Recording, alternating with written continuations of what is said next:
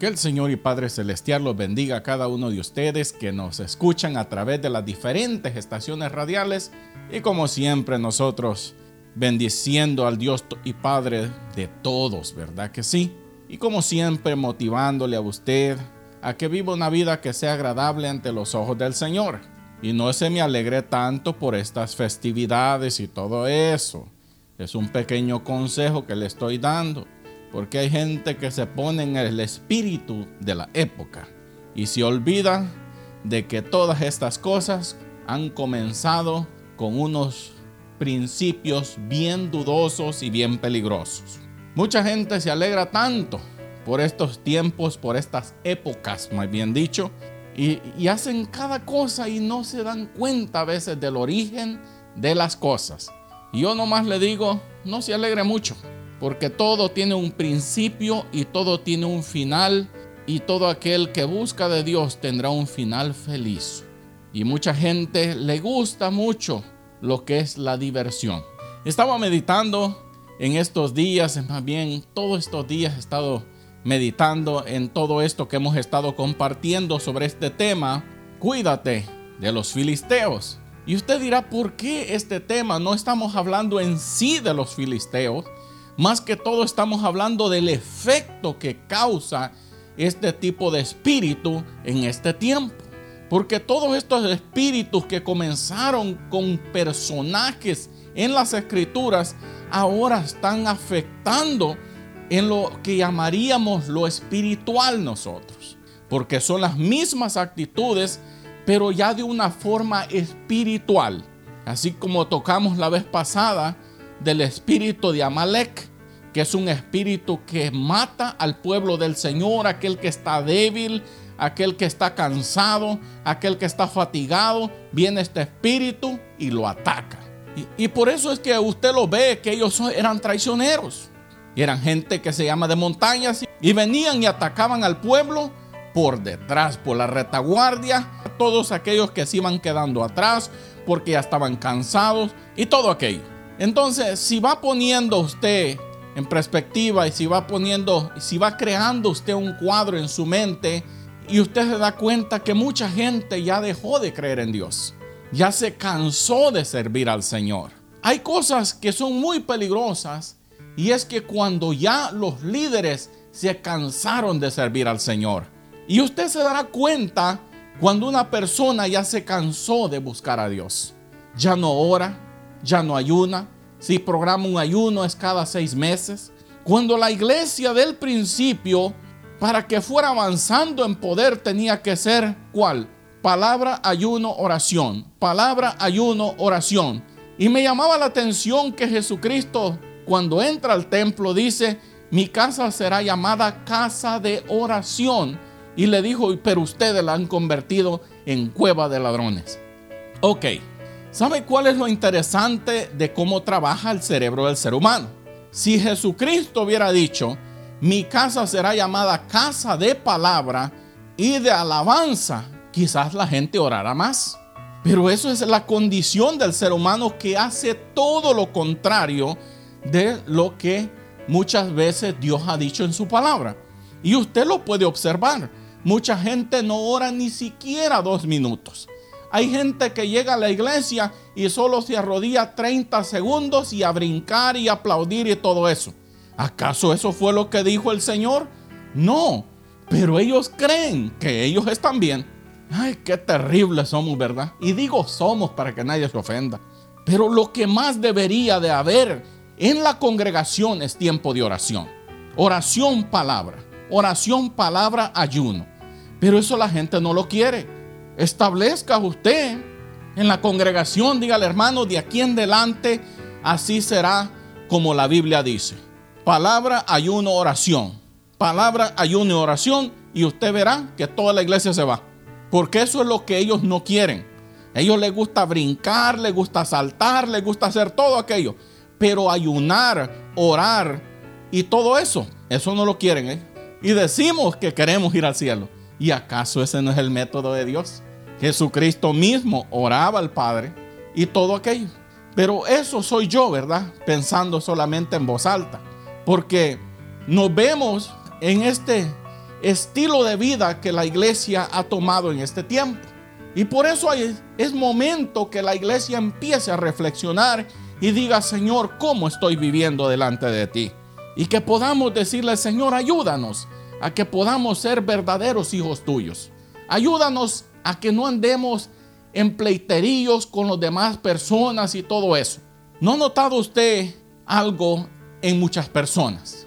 Que cuando están descontentos con algo que está haciendo el que está enfrente, todo el tiempo están diciendo, ay no, si lo haría de esta manera, si lo hiciera de esta manera, estaría mejor y todo aquello. Y viene y digamos que el hombre dice, lo vamos a hacer de esa manera. Buscan otra excusa. Comienza otro a decir, no, de esa manera a mí no me gusta. Yo quiero que lo hagan de esta manera. Nunca con el ser humano se va a quedar bien.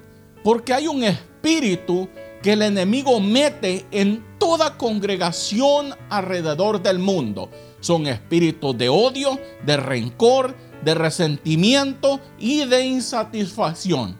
Nunca están satisfechos con nada. Muéstreme una congregación a donde toda la iglesia está contenta y yo me voy a congregar ahí. Pero lo va a encontrar usted que no va a haber tal cosa. Porque el ser humano desde un principio siempre ha andado buscando lo más fácil. Yo he hablado con personas que me han dicho que se fueron de un ministerio, una congregación, porque alguien les predicó por allá y les dijo que ¿para qué hacer tanto esfuerzo cuando ahora lo podemos hacer todo fácil y ya no nos tenemos que preocupar por tanta cosa que el Señor lo quiere todo fácil? ese no es el evangelio que yo veo en la Biblia. La Biblia habla de una vida que la persona que quiere ir al reino de los cielos o que quiere su salvación, más bien dicho, por aquellos que dicen, oh no hermano, usted está equivocado, eso no es así. Vamos a ponerlo de esa manera. Todo aquel que quiera su salvación y no quiera quedarse a los juicios que vienen, debe de vivir de acuerdo a lo que la Biblia dice. ¿Verdad que sí? Usted está de acuerdo. Amén, qué bueno. Porque mucha gente ya dejó de creer en Dios pregunte a las personas, hermano, ¿cuánto creen que Dios puede hacer esto? Y comienzan a rascarse la cabeza. Pero esos van para el cielo, ¿verdad que sí? Todos quieren ir al cielo, pero nadie quiere creer en Dios. ¿Por qué usted cree que el Señor permitió que se construyera un tabernáculo? Porque Él vio que el pueblo era visual. Todo lo querían visual. Entonces el Señor dijo, ok, le voy a, voy a decirle a, Moisés que construya esto, yo le voy a dar las instrucciones y todo aquello.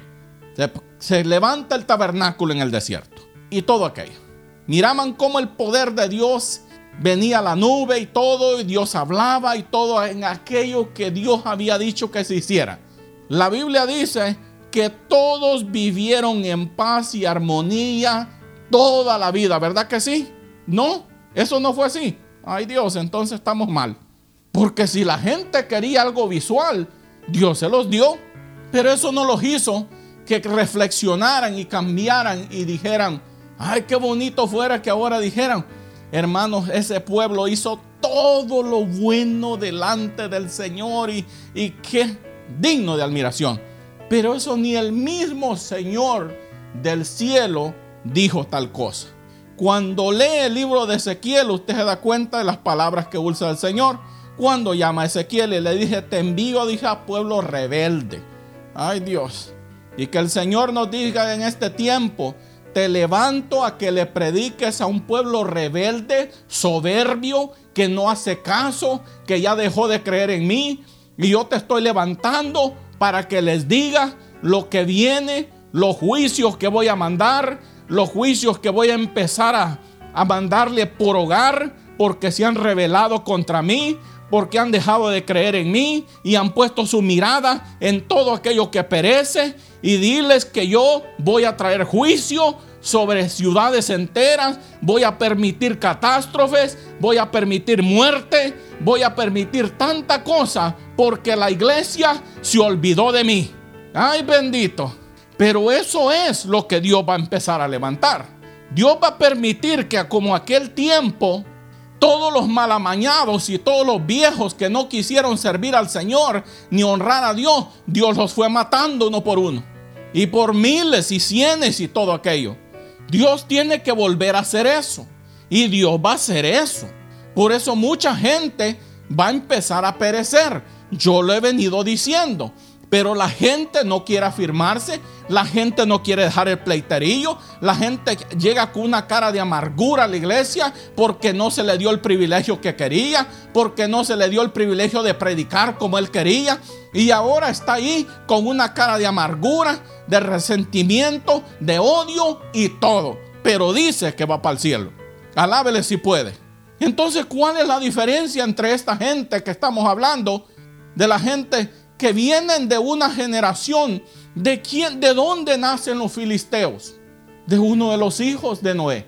De ahí nacen los filisteos. Vienen 70 naciones. Cuando usted lo ve en el libro de Génesis, en el capítulo 10 en adelante, y usted ve ahí que vayan sus ojos al versículo 13. ¿Y qué dice ahí? Aparece un nombre, Misraim engendró a estas personas, todo esto, y después dice que engendró a este personaje, Casluhim, de donde dice salieron los filisteos. Y nació este personaje también, Caftorim. Y, y Dios traía algo en contra de toda esta gente. Este es el padre de muchos pueblos, aún en este tiempo, según estaba viendo la historia, pueblos africanos todavía en este tiempo, estos pueblos existen. Y estaba viendo una información que dice que Cam fue el padre de muchos de estos personajes que se rebelaron contra Dios. Naciones enteras que nacen del pecado de un hombre. Y de ahí viene y nacen los filisteos. De una generación maldita que Dios aborrecía por su pecado, porque hacían todo tipo de perversidad que la gente ni siquiera se atrevería a hablar en público. De aquí del, personaje de Nimrod que hemos venido hablando. Ese hombre comienza una tremenda rebelión. De ahí le decía yo que nace la hipocresía y todo aquello. Él es el padre de los hipócritas, en otra palabra. Y se ponía un manto y andaba diciéndole gentes, era muy bueno para hablar. Tenía palabras muy elocuentes el hombre para convencer a las masas a que se rebelaran contra Dios. ¿Acaso no ve usted eso en este tiempo en mucha gente? Aquella gente que está amargada, que no quiere servir al Señor, siempre está llamando, dice hermano, oh, si yo fuera el líder, Oh hermano, mira, yo haría las cosas de esta manera. Oh, celebraríamos unos servicios al Señor, pero increíbles, hermano. Uh, si yo fuera el pastor de esta iglesia, dice, yo cambiaría todas las cosas. La presencia de Dios descendería, dice, como nunca antes. Así andaba Nimrod. Así andan muchos sinvergüenzas en este tiempo también. Alábele si puede. Procurando que la gente se rebele contra Dios contra el ser humano. ¿Para qué? Para que Dios traiga castigo y juicio. Por eso es que hay congregaciones enteras que llegan nomás a perder el tiempo. Porque la presencia de Dios hace mucho que se fue. Ahí está el hombre. Ahí están todos celebrando según culto al Señor, pero Dios no está ahí. ¿Se ha preguntado usted alguna vez cómo es que un pueblo convence a Aarón a que se rebele contra Dios y construya un becerro de oro. Bueno, eran dos en realidad, pero la razón por la que se hace mención de uno, Dios mismo le dice a Moisés, y dicen que ese becerro soy yo. Ese becerro se hizo famoso según el pueblo de Israel representaba al Dios del cielo. Y ay, ay, ay. Y muchos han levantado su becerrito en este tiempo y dicen, vamos a celebrar culto al Señor, dijo, dijo Aarón, pero estaba hablando del becerro. Mañana, dijo, tendremos servicio al Señor. Mañana tendremos celebración al Dios del cielo, dijo Aarón. Pero no estaba hablando del Dios del cielo, estaba hablando del becerro de oro, que era el nuevo Dios que ellos tenían, porque el Dios invisible, eso no lo querían. Alábele si puede. Espero que estoy yendo lo más rápido que puedo porque hay tantas cosas que pudiéramos decir, pero el tiempo es muy corto. Y usted ve estos dos últimos personajes que aparecen en este en el versículo 14. Estos dos personajes, según estaba viendo, hacían cosas que Dios aborrecía grandemente. Se intercambiaban mujeres y todo aquello. Hacían un tipo de orgías, hacían todo tipo de depravación como usted no tiene idea. Y usted cree, ¿de dónde usted cree que nace todo lo que usted ve en este tiempo? ¿De dónde nace la hechicería, la brujería y todo aquello? Magia negra, magia blanca, la lectura de las manos, las cartas, lo que usted diga, de Babel. Ahí tuvo origen todito eso. Porque aparte de quererse ir en guerra al Dios del cielo, era, ellos querían estudiar los astros y la astrología y todo aquello. Mira si no eran inteligentes, pero al mismo tiempo eran, pero bien, usted agarre la palabra que quiera. Pero ya sabe, se llevaban tan inteligentes y tenían al padre de todos ellos, de los hipócritas, diciéndoles, ya veremos cómo vamos a lograr llegar y derrotar a Dios del cielo. Porque sabían que existían, ¿sabe? Hay gente que sabe, mire, le voy a decir algo. Usted sabe que la gente más incrédula está dentro de las iglesias. Sí, la gente que menos cree en Dios está dentro de las iglesias. Y usted dirá, ¿cómo es posible, hermano? Es posible. Pregúntele a la iglesia cuántos creen que Dios puede hacer este milagro y la gente dice, ah, pues sí, hermano, Dios es grande, pero no creen. Y dicen que aquel pueblo era rebelde y dicen que aquel pueblo era soberbio. ¿Cuál es la diferencia? Ninguna. Lo que pasa es que la gente abandonó a Dios como lo abandonaron aquellos. Así es que yo le animo en el amor del Señor, regrese al Señor. Límpiese, abandone todo el pleiterío que se ha traído todo este tiempo. Dobléguese ante Dios y dígale, Señor, perdóname, porque he venido hasta motivando a gente hasta que se rebele en contra de cosas. Y yo sé que lo voy a llevar al castigo eterno, pero yo quiero que la gente haga lo que yo digo porque yo estoy cansado de que no se hagan las cosas como yo digo. El diablo dijo lo mismo. ¿Cuál es la diferencia? A lo mejor tú eres un discípulo de él y ni cuenta te has dado. Alábele si puede. Así es que yo con esta porción de esta noche te dejo para aquellos que nos escuchan en la radio. Te animo a que sigas al Señor y le ames. Cuida a tu familia, cuida a tus hijos y que el Dios del cielo esté contigo hoy y siempre. Bendiciones.